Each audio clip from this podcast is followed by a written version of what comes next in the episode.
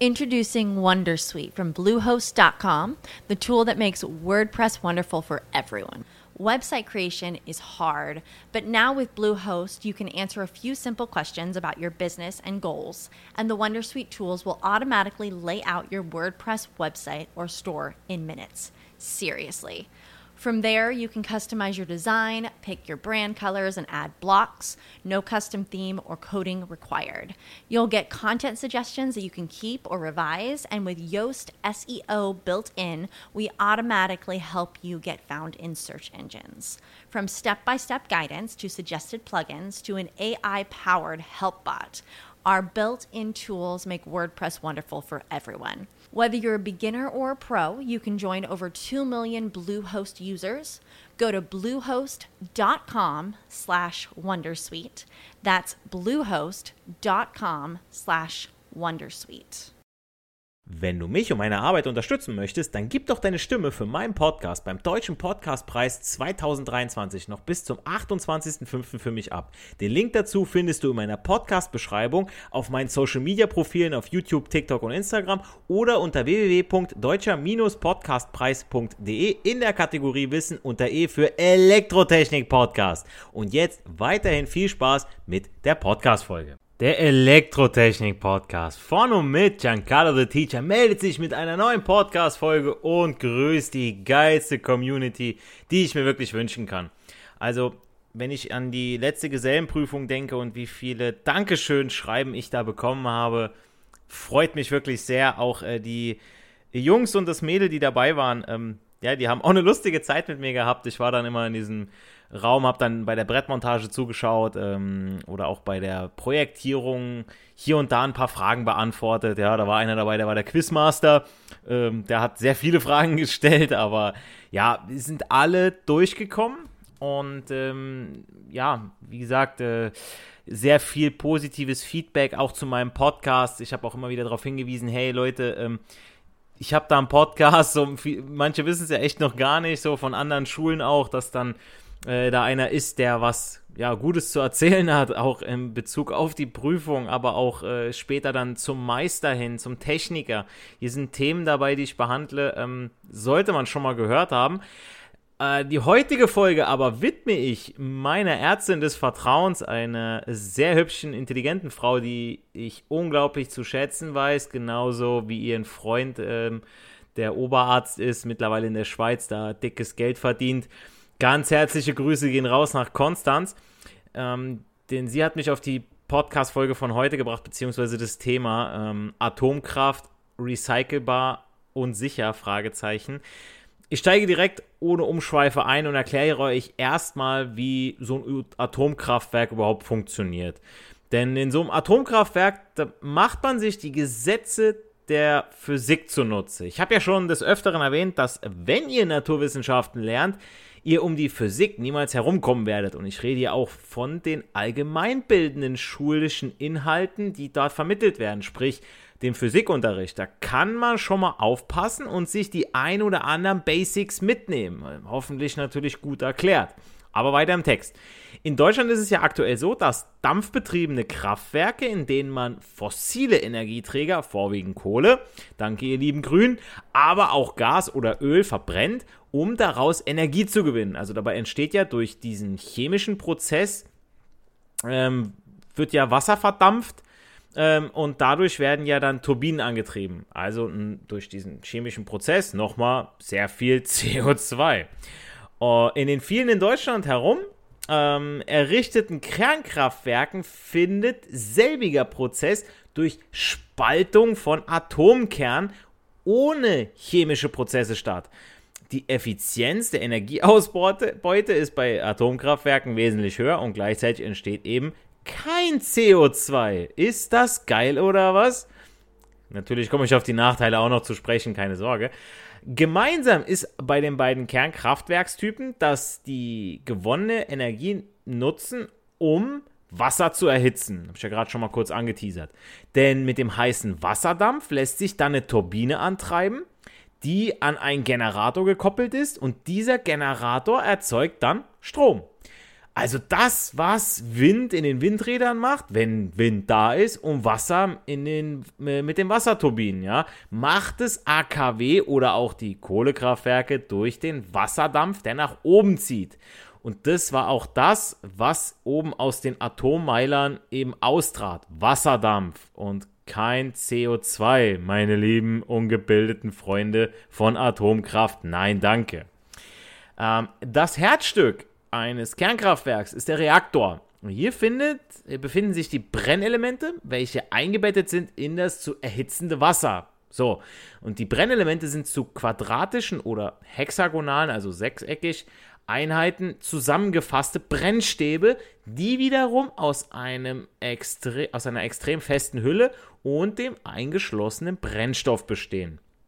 So, als Brennstoff nutzt man vor allem das chemische Element Uran, ein radioaktives Schwermetall, das in der Natur in verschiedenen Varianten, in sogenannten Isotopen, vorkommt. Und jetzt wird es ein bisschen chemisch, aber halb so wild, ja, ähm, wirklich nur kurz. Damit ihr es aber versteht, ja, das häufigste Uranisotop ist Uran 238 mit 92 Protonen und 146 Neutronen im Kern. 146 plus 92 gleich 238. Daher auch immer diese Zahlen von der Chemie, ja. Äh, lernt ihr noch gleich Chemie bei mir, was für ein geiler Typ Lehrer ich doch bin, oder? So, im Kernkraftwerken nutzt man dagegen das Isotop Uran 235, das zwar drei Neutronen weniger besitzt, aber dafür besonders leicht spaltbar ist. In natürlichen Materialien oder Mineralien ist Uran 235 nur in Mengen von unter einem Prozent enthalten. Und in den Brennelementen wird der Anteil auf 3 bis 5 Prozent angereichert. So, angereichert. Das heißt, ich muss da irgendwie was machen. Das ist wie beim Kochen, so wenn ich das Ganze jetzt noch anreichere, ja, dann muss ich ja was dazugeben oder ich muss die Menge erhöhen. Und wie mache ich das? Zum Anreichen von Uran kommen zwei Methoden zum Einsatz. Einmal das Diffusions- und das Zentrifugalverfahren. In beiden Fällen wird das Uran zunächst einmal in ein Gas verwandelt, indem man es mit Fluor und Uranhexafluorid, auch UF6 genannt, reagieren lässt. Und das UF6, also dieses Uranhexafluorid, mit dem Uran 235 ist nun dann ein wenig leichter als jenes mit 238 Teilen. Und in einer schnellen Zentrifuge dreht sich ganz schnell mit bis zu 700 Metern pro Sekunde Rotationsgeschwindigkeit fliegt das schwere Molekül stärker nach außen als das leichtere. Und so kommt es zu einer Entmischung, die aber nur sehr schwach ausgeprägt ist, sodass der Verfahrensschritt dieser Zentrifuge sehr oft wiederholt werden muss, ja, bis man eben dann die Dichte hat, die man braucht. Und beim Diffusionsverfahren basiert das Ganze auf einer Trennung, ja, also dass das leichtere Molekül schneller durch eine für Uranhexafluorid durchlässige Membran, äh, Membran diffundiert, sagt man. Auch hier ist die Ausbeute gering, also muss dieser Verfahrensschritt auch wieder öfter durchgeführt werden. So, und neben Uran 235 eignen sich aber auch noch einige andere schwere Elemente als Kernbrennstoff, wie etwa Plutonium, auch bestimmt schon mal gehört, Plutonium 239. Uran wird also aus Uranerz gewonnen und in Brennstofftabletten, sagt man, gepresst. Und diese Tabletten, auch Pellets genannt, ja, enthalten rund 5% Uran 235. So, und allein schon zwei dieser Pellets reichen aus, damit ein Vier-Personen-Haushalt, also 4000 Kilowattstunden, sagt man dann so, ein Jahr lang mit Strom versorgt werden kann. Also da muss nicht irgendwie Wind, da muss nicht die Sonne, Leute, hier, da. So, und die Brennstofftabletten im Kernkraftwerk werden in Metallrohre, also in diese sogenannten Brennstäbe eingeschlossen und kommen dann in ein dickwandiges Reaktordruckgefäß, wo die Brennstäbe von Wasser umspült werden. So, und um für den Einsatz im Kernkraftwerk in Frage zu kommen, müssen diese chemischen Elemente gleich mehrere Eigenschaften aufweisen. Erstens sollten sie natürlich bezahlbar sein, also ne, auf dem Weltmarkt irgendwie erhältlich. Geld regiert die Welt, es ist einfach so. Zweitens müssen sie leicht durch Neutronen auch spaltbar sein. Und drittens müssen sie bei einer Kernspaltung selbst mehrere Neutronen freisetzen. Wie gesagt, das ist der chemische Teil jetzt gewesen. Denn nur so lässt sich eine Kettenreaktion aufrechterhalten, bei der im Mittel wenigstens eines der freigesetzten Neutronen einen weiteren Atomkern spaltet. So, so ein schematisches Bild inklusive Erklärung äh, wird noch in einem Video von mir auf YouTube, Instagram und TikTok folgen. Ähm, deswegen solltet ihr diese Kanäle auch unbedingt abonnieren. Da lade ich auch immer wieder andere Sachen hoch, auch mal was Allgemeines, Schaltungstechnisches, aber auch Bauteile erklärt. Da habe ich jetzt, deswegen komme ich gerade zu sprechen auf die Gesellenprüfung von, äh, vom Sommer diesen Jahres. Ähm, da haben mir die Jungs und das Mädel dann gesagt gehabt, hey, machen Sie doch mal ein Video zu äh, El Taco, ja, zu dem Anschluss, weil das auch immer wieder in der Prüfung drankommt.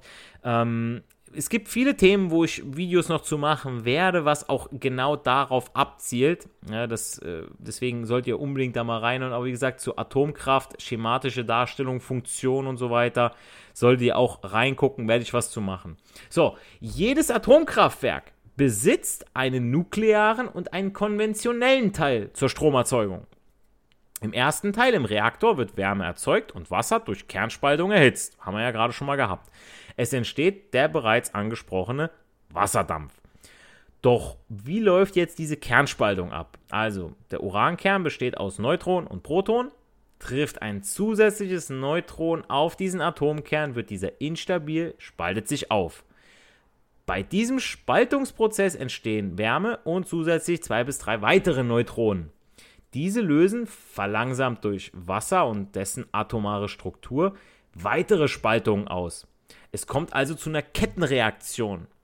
Und die vom äh, dem Reaktorfahrer, also der Zentrale des Kernkraftwerks, exakt gesteuert und kontrolliert werden kann.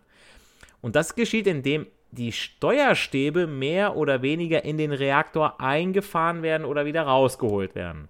Also ihr hört raus, das ist eine es ist schon eine sichere Sache, die gesteuert werden kann. Ich meine, das hat man sich nicht erst gestern ausgedacht und äh, zu nutzen gelernt. Entsprechend immer diese Bedenken, was da passieren kann und so weiter. Ich meine, äh, kein Mensch, kein Mensch mit vernünftigem Kopf würde sagen, Alter, in der Ukraine, wir machen nochmal ein Atomkraftwerk nach Tschernobyl. Äh, in Fukushima, wo Erdbeben, wo kein Mensch irgendwie, ne, was der Natur und so weiter, lass mal alles hingestellt, aber per se ja, würde doch kein Mensch sagen, oh, wir machen wieder ein neues auf, weil die Dinger ja so unsicher sind. Weiter im Text. In einem Druckwasserreaktor gelangt das erhitzte Wasser dann vom Reaktor zu einem Dampferzeuger, wo die Wärme in einem Sekundärkreislauf dann abgegeben wird. Dieser ist von dem nuklearen Kreislauf abgekoppelt, damit das Wasser im zweiten Kreislauf nicht radioaktiv belastet wird. Logisch, oder? So, und in diesem Sekundär der Kreislauf verdampft das Wasser. Das Wasser, der Wasserdampf wird an eine Turbine weitergeleitet, die wiederum an den anfangs erwähnten Generator gekoppelt ist.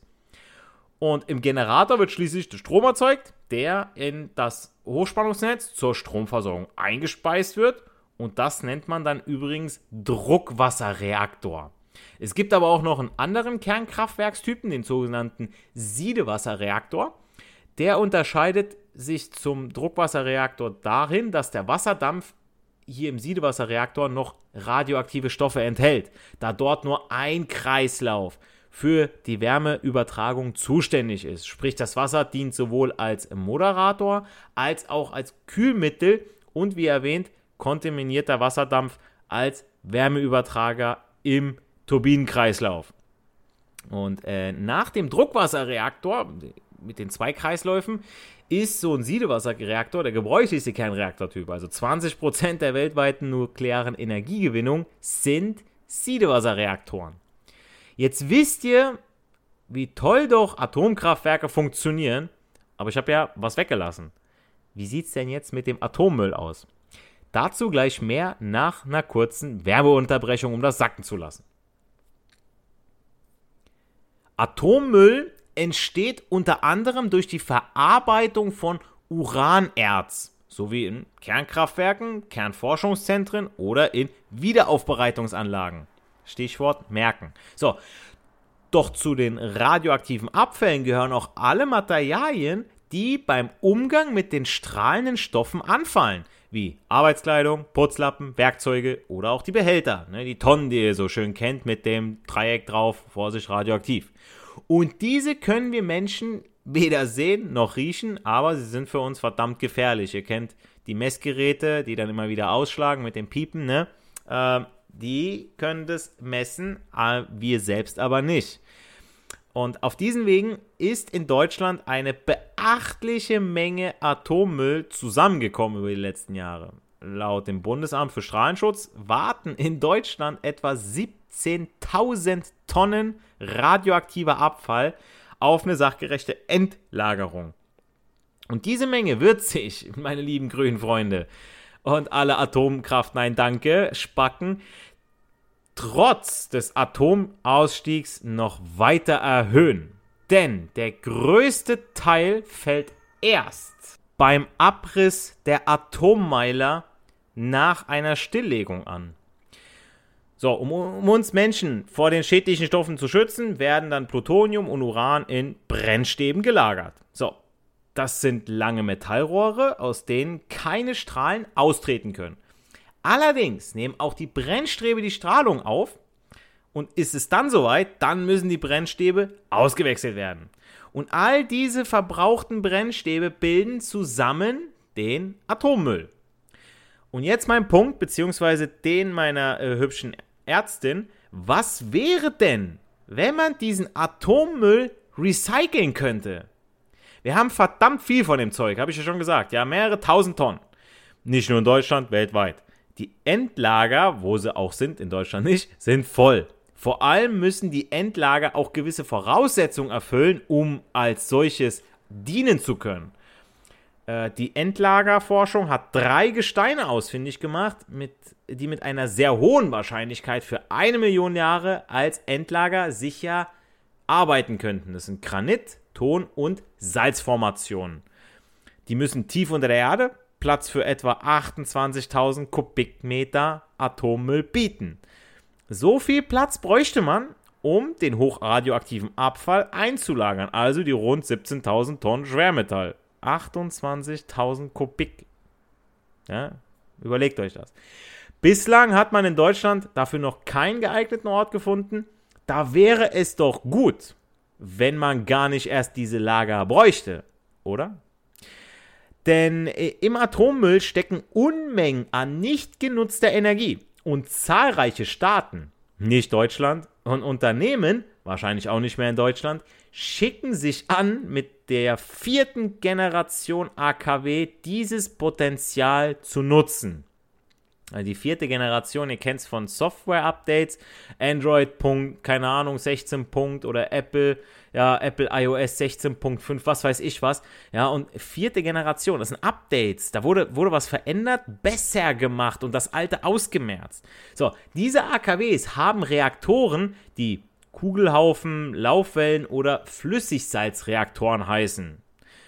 In einem Vorschlag eines Reaktortyps sollen etwa gebrauchte Brennstoffe durch Beschüsse mit schnellen Neutronen dann gespalten werden, um dann Unmengen an Energie freizusetzen und damit das Problem der Endlager quasi gleich mitgelöst wird. Denn durch die Wiederverwertung würde die Halbwertszeit der radioaktiven Isotope massiv reduziert werden, sodass diese nur noch wenige hundert statt über eine Million Jahre gelagert werden müssen, ehe sie dann ungefährlich sind, also ehe sie dann nicht mehr strahlen. Das muss man sich mal reinziehen, ja. Also wir überleben dann vielleicht den, äh, der, der Atommüll überlebt uns dann vielleicht, aber nicht unsere Kinder. Also die nächste Generation. Und wenn wir da sind und die dann weiter forschen und das dann noch weiter spinnen, also Leute, äh, dann brauchen wir die Endlager nicht mehr, haben wir keinen Atommüll mehr und und und. Ja, also pff, ich sehe da Potenzial, definitiv. Äh, Natriumgekühlte Brutreaktoren äh, wären zumindest theoretisch imstande, auf Atommüll, äh, Atommüll als Energiequelle zurückzugreifen. Ähm, außerdem wird diesen Natriumgekühlten, also Salz, äh, eine höhere Energieausbeute zugerechnet, was wiederum weniger Müll am Ende des Durchlaufs bedeuten würde. Denn die verzichten auf Wasser als Kühlmittel für die Brennstäbe und setzen stattdessen auf Natrium. Natrium hat deutlich mehr Hitzeaufnahme und ist weniger explosionsgefährdet. Aber dennoch bei Kontakt mit Wasser oder Luft ist es leicht entflammbar. Ist ein Sicherheitsrisiko, gilt es zu managen. Aber ihr merkt, wo es hingeht. Ja, statt Wasser, dann, ne, welche kommen so, oh, in Afrika das Trinkwasser und bla bla bla. Ja, aber jeder will einen Akku für sein Handy haben, jeder will die, den tollsten äh, äh, Akku für sein äh, äh Elektroauto haben. Da ist euch das Trinkwasser egal, ne? Ah, da nehmt ihr das Elektroauto, ist ja gefördert vom Staat. Pö auf euch, ey, diese Doppelmoral. Nein, was ich meine ist, guck mal, die Wärmeenergie würde vorübergehend in Salzschmelzen gespeichert werden. Zudem kämen passive Kühlsysteme zum Einsatz, die ein Versagen der aktiven Kühlung, wie bei Fukushima, verhindern sollen. Äh, in ihrer ausgereiften Form sollen sie schließlich ihre eigenen Atome so lange wiederverwerten, bis dieser nur mehr leicht verstrahlt ist und in geringer Tiefe eingelagert werden kann. Das heißt, es muss noch nicht mal irgendwelche tiefen Schächte müssen gebohrt oder aufgegraben werden. Wieder ein Problem weniger. Federführend, jetzt passt mal auf, in der Entwicklung ist Russland, vor allem das aus eingestampften Atombomben entnommene Plutonium seit 2016 wiederverwendet wird. Also schlauer geht's doch gar nicht, ja. Also hier in Deutschland hätte, es, hätte man diese Atombomben, diese eingestampften, wie so ein Hund vergraben und mit bunter Flagge um das Brandenburger Tor getanzt und noch irgendein Pride Month draus gemacht oder äh, äh, Atomkraft Nein Danke Tag, ja. Neben Russland die für mich wirklich, also was Atomkraft und so weiter angeht, sowieso führend sind, kommen noch die Chinesen, wo in äh, Shidawan, also SHIDA-Owan nach etlichen Verzögerungen eines der ersten Demonstrationskraftwerke mit zwei Hochtemperaturreaktoren in Betrieb genommen haben. Und auch die Firma TerraPower von Bill Gates spielt hier mit. Also ihr merkt, China, Russland und auch die Amis mit Bill Gates ja, spielen hier mit wo sind wir, wo ist Europa abgehängt? Ja, außer natürlich, klar, gut, ich darf nicht von Deutschland reden, wenn ich von Europa rede, weil wir machen ja hier gar nichts mit AKWs, aber irgendwie machen alle drumrum was, also sind mir die dummen oder, ne? Gut, äh, wie gesagt, Bill Gates mit äh, äh, TerraPower, ja, ein 345 Megawatt Reaktor soll bis zum Ende des aktuellen Jahrzehnts in Wyoming auf dem Gelände eines stillgelegten, und jetzt passt auf, Kohlereaktors entstehen. Hier wird äh, Atomkraft abgebaut und Kohlekraft aufgemacht. Aber bei den Amis, da passiert es richtig rum. Das gab das Unternehmen auch erst kürzlich bekannt. Ähm, 400.000 Haushalte sollen bei maximaler Auslastung von diesen 345 Megawatt äh, dadurch mit Energie versorgt werden können. Er hat 400.000 Haushalte. Das, das ist der Hammer. Äh, der Prototyp soll noch nicht zum Recyclingwunder avancieren. Klar, man muss ja ne, irgendwo mal den Anfang aber auch setzen. Da muss man mit gutem Beispiel vorangehen. Da setzt man Zeichen. Da ebnet man den Weg für die Zukunft. Denn zahlreiche Experten fordern auch die US-Regierung auf, mehr Geld in die Erforschung jener Reaktoren zu stecken, die explizit auf das Recycling von Atommüll ausgelegt sind. Auch durch Förderung soll der Bau solcher AKWs gezielt äh, forciert werden, um dem Atommüllproblem eines Tages Herr zu werden. Dafür soll die in ihrer Größe variablen AKWs zum Beispiel auch mobil werden und dorthin transportiert werden, wo der Atommüll aktuell auf seine Wiederverwertung wartet. Also ihr hört, wo es hingehen soll und was einfach besser für uns und unsere Energiepolitik wäre. Es gibt Lösungsansätze, die beiden Seiten helfen. Es gibt nicht schwarz oder weiß, es gibt nicht hetero und schwul. Es gibt so viel mehr. Ja? Und die Sache ist doch, Leute, wir müssen uns alle Meinungen anhören. Wir sind hier in einer, wir leben schon gar nicht mehr, es ist, es ist doch keine Demokratie mehr, wenn ich nicht allen Parteien zuhöre, mal ganz, ganz ehrlich. Ja, irgendwo kann man sagen, oh, der Punkt ist doch ganz gut von denen. Nein, nein, dann wird man heute ausgeschlossen. Ohne Spaß, da bin ich echt froh, dass wir äh, den Osten in Deutschland haben. Ja, die neuen Bundesländer in Anführungsstriche. Ja, weil die, meiner Meinung nach, wa warum sind die denn so?